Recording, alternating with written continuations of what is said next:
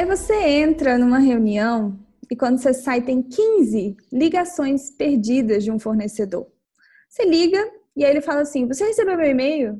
Você diz: Sim, eu vou te responder hoje, como a gente combinou.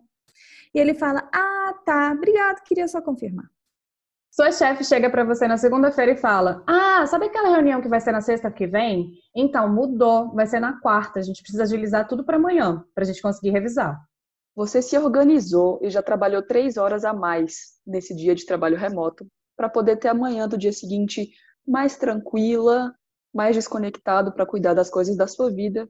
E quando você está fechando o computador, o colega de trabalho te manda no WhatsApp reunião amanhã, 8 da manhã, para terminar aquele relatório para o cliente. E para fechar, é sábado. E aí você recebe um WhatsApp falando que o texto que você postou na sexta-feira está com errinho de português. E não tem nada que você possa fazer em relação a isso.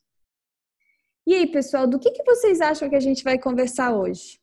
Eu não sei vocês, mas para nós, isso tudo tem a ver com raiva. Que bom ter vocês aqui com a gente no nosso CNVcast, podcast do Instituto CNV Brasil. Esse é o sexto episódio da Pausa CNV e um momento para a gente compartilhar reflexões, aprendizados sobre comunicação não violenta e como ela nos apoia no ambiente de trabalho. Hoje, com vocês, aqui falando da raiva e da CNV, estaremos eu, Nola Lima, Jade Arantes e Flávia Amorim.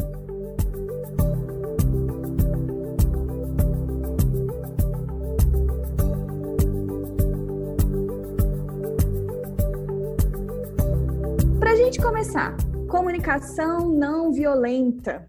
A gente pode sentir raiva, né? A raiva é errado na perspectiva da CNV. Vamos, vamos começar olhando para isso. E Jade, conta aí um pouquinho como que a CNV vê a raiva. Nossa, a gente já perdeu a conta, né, da quantidade de treinamentos que levamos para empresas e começamos perguntando quem acha que um objetivo da comunicação não violenta é parar de sentir raiva. E várias mãos levantadas, ou achando que a gente tem que começar a falar bonzinho, passivo, calmo. E, na verdade, isso são grandes mitos. A comunicação não violenta vai ajudar a gente a entender como criar um relacionamento com a raiva e tirar o tabu de que a raiva é por si só uma emoção violenta. Ela não precisa ser. E por que é tabu falar de raiva, principalmente falar de raiva no ambiente de trabalho? de uma maneira quase que inconsciente, a gente aprendeu que sentir raiva é algo errado, é negativo. Então, se eu estou sentindo raiva, é porque tem alguma coisa errada comigo. E aí a tendência que eu tenho é de reprimir essa raiva, de suprimi-la e de não olhar para o que está acontecendo ali. E aí a gente tem uma metáfora que é bem interessante em relação a isso, né, Jade? O Marshall Rosenberg até fala, né, no livro que ele escreveu. Na verdade, é uma transcrição de alguns workshops dele, o surpreendente propósito da raiva. Imagina que você está dirigindo um carro e aparece uma luzinha no painel. Quando ele aparece, a gente não coloca um post-it em cima para parar de ver. Ou a gente não, não ignora aquilo, né? A gente fala, pera, tem algo no funcionamento aqui que está precisando de atenção. E a raiva pode ser esse alerta para a gente parar e entender o que, que será que está acontecendo. A gente imagina, às vezes, que com a raiva só existem dois caminhos. Ou eu preciso reprimir ela, e aí eu coloco a tampa da panela de pressão para desconectar com aquela emoção. Ou então o velho caminho de dar vazão à raiva, liberar é, essa energia em alguma válvula de escape, dar alguns socos no travesseiro. E, na verdade, a imagem que a gente quer trazer, que é o que o Marshall utilizava, é que a raiva pode ser esse sinal, esse alerta que aparece como se fosse no painel de um carro. Nola, você conta um pouquinho do que, que esse alerta quer dizer? Ai, raiva é um tema na minha vida, porque por muito tempo eu, eu realmente julgava muito a minha raiva. Eu colocava ela muito como errada. Então foram nos últimos anos que eu fui tentando aprender o sinal, o que, que é o alerta, né? E reconhecer que tem um alerta ali. Eu acho que por conta disso que vocês trouxeram, do tabu, do fato da gente aprender que raiva é errado, a gente vai perdendo a habilidade mesmo de, de identificar a mensagem por trás do alerta. E, infelizmente, quem paga a conta no final do dia somos nós. Né? Isso que você falou, ou eu jogo para a pessoa e de uma forma que não contribui com as minhas relações, ou eu engulo até isso virar uma úlcera ou um torcicolo, como a gente já teve, é, ou dor de garganta. O que não falta é o nosso corpo, né? Dando os sinais desse alerta. E na CNV, o, o, sinalzinho, né, ali do carro, convida a gente a olhar para as nossas necessidades, para aquilo que é realmente importante para nós. Falando assim para vocês parece simples, né? Tipo, ah, então eu tô com raiva, beleza. É só eu tentar entender quais são as minhas necessidades. Mas nós aqui do instituto, que já estamos aí há alguns anos estudando e praticando a CNV, ainda vivemos desafios para interpretar esse sinal. A gente queria contar um pouquinho para vocês quais são esses desafios. Por que, que a raiva, em particular, é uma emoção que muitas vezes dificulta a gente acessar o que é realmente importante para nós.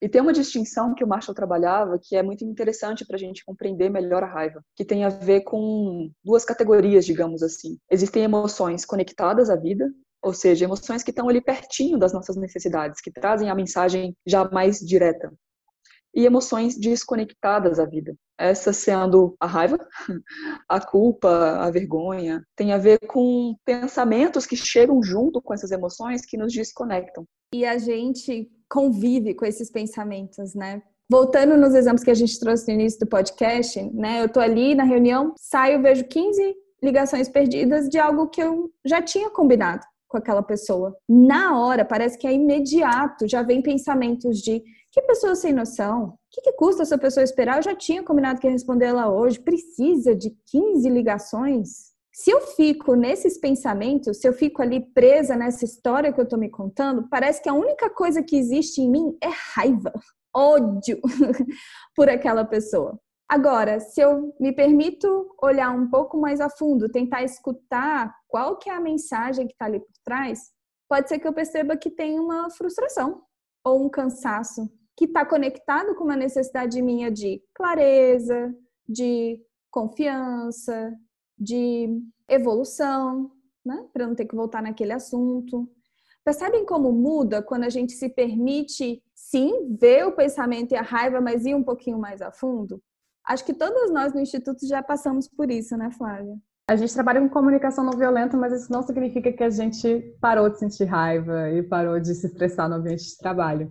Para mim, um gatilho muito claro da raiva é quando eu sou cobrada, principalmente num grupo onde existe mais pessoas, por uma atividade que eu já estou fazendo.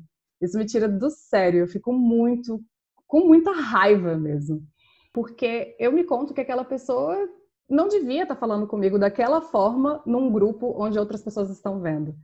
Eu acho que ela está sendo sem educação, sem noção e um monte de histórias que eu me conto. Mas quando eu tento entender o que está por trás disso, eu, eu, acho que essa irritação toda que está por trás da raiva é porque para mim é muito importante reconhecimento do meu trabalho. E é muito importante que a pessoa confie que se eu acordei um prazo com ela, eu vou cumprir esse prazo, ela não precisa me lembrar. E é interessante porque quando eu faço esse exercício de entender por que eu fiquei com tanta raiva só por ter recebido uma mensagem num grupo, eu começo a perceber que para mim essas necessidades elas são tão importantes, o reconhecimento, a confiança, a fluidez no trabalho, elas são tão importantes para mim, e espaço, liberdade também, que eu começo a interpretar as falas das pessoas como cobrança. Nem sempre o que a pessoa está querendo fazer ali é aquilo que eu estou me contando que ela quer fazer. Ela não quer me expor, ela não quer me cobrar, ela só está checando o status de uma atividade. Mas essas necessidades elas são tão importantes para mim que eu já vou direto para a raiva e para todas as histórias que eu me conto em relação a ser cobrada e a ser exposta no ambiente de trabalho. Ah, mas vocês são uma empresa de comunicação não violenta, vocês têm isso aí no dia a dia de vocês.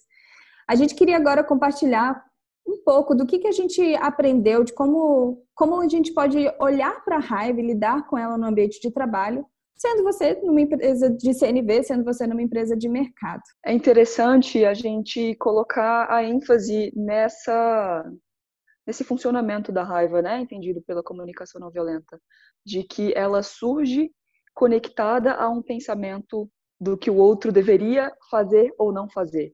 A gente fala em CNV de praticar observações e de transformar a relação com nossos julgamentos, mas nossa, como vai criar desafios para a nossa vida se a gente tiver o objetivo de parar de julgar? Ou o entendimento de que é errado julgar, porque a gente fica completamente travado. A ideia aqui é entender que quando eu me conecto com um sentimento de irritação ou de raiva, vai ser mais produtivo para mim, em vez de querer reprimir ele ou simplesmente estourar e dar vazão sem filtro ali àquela raiva, aí eu construir intimidade com o que eu estou me dizendo sobre o que o outro está fazendo de errado, porque é aí que mora a joia. É aí que eu vou conseguir entender o que que está pegando para mim. Às vezes alguém está de férias na equipe e me manda uma mensagem perguntando se eu já fiz uma atividade ou outra. E aquilo pode me conectar com a raiva no, no instante e eu me digo que se a pessoa está de férias, ela não precisa saber o que está acontecendo.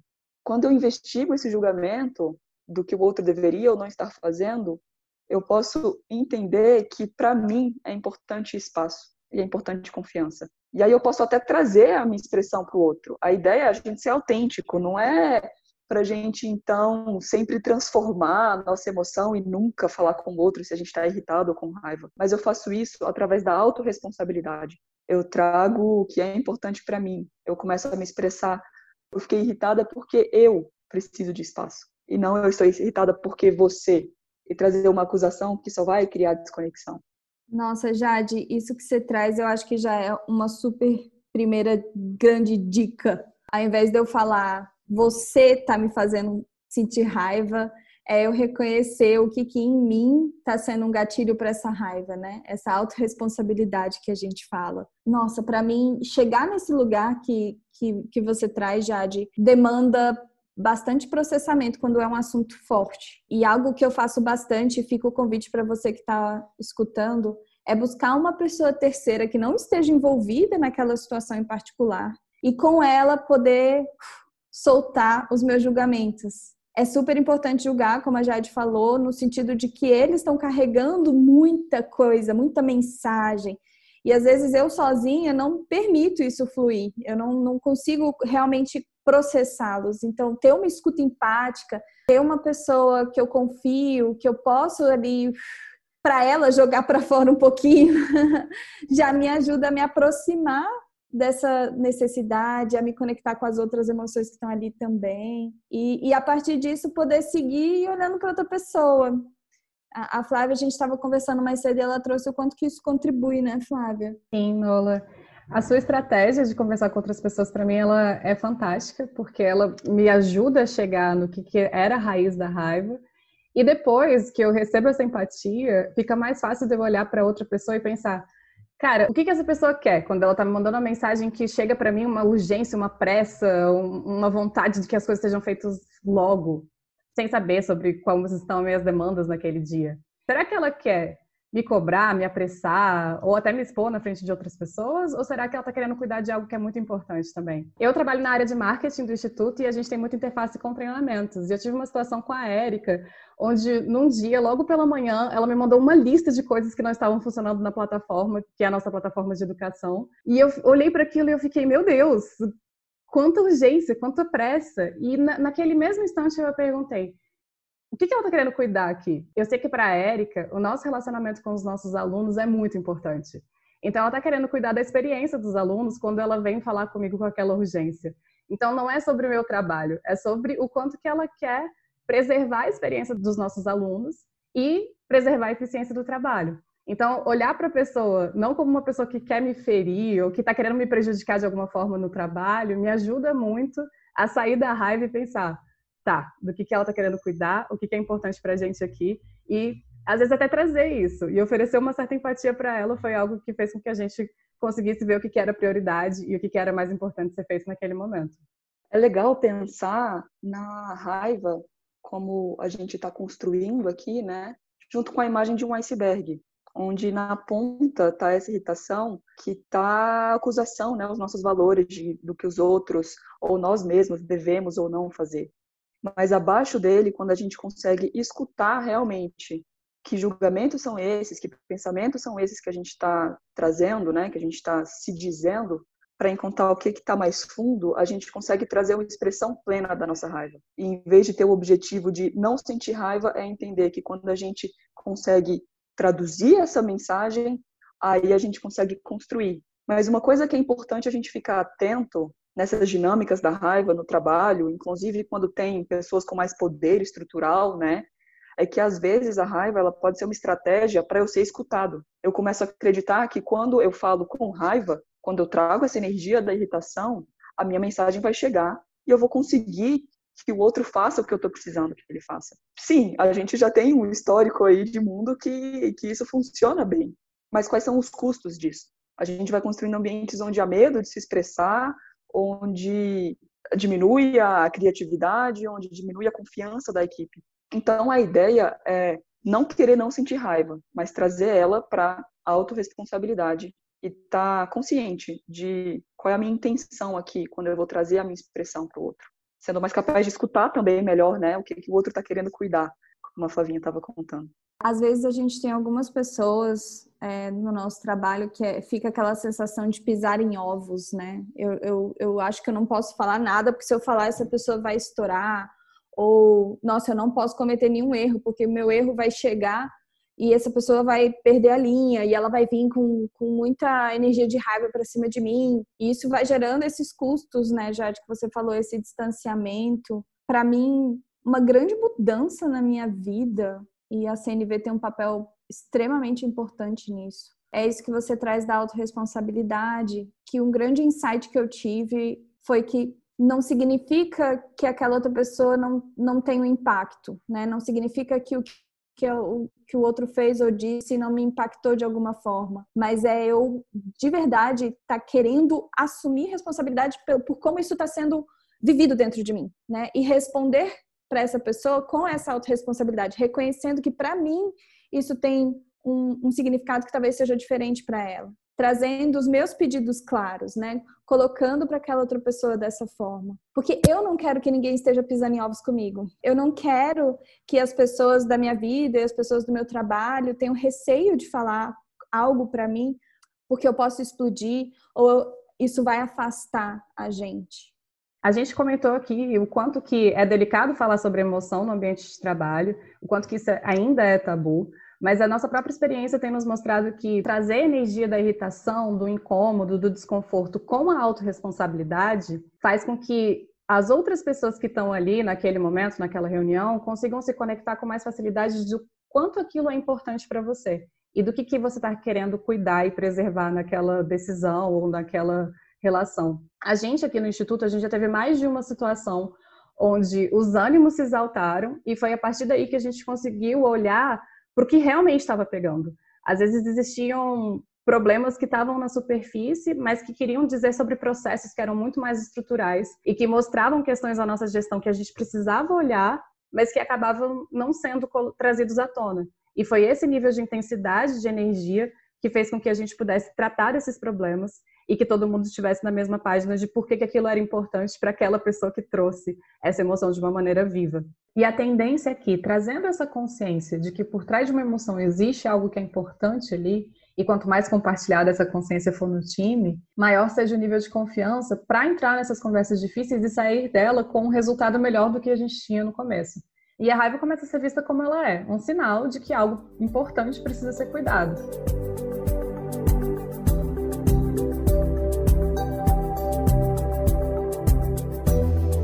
Esse podcast, pessoal, foi, é um podcast que a gente até falou assim, nossa, ele poderia ter dois episódios, três, porque a raiva é um tema vivo e ele ainda é um tema muito tabu, muito delicado.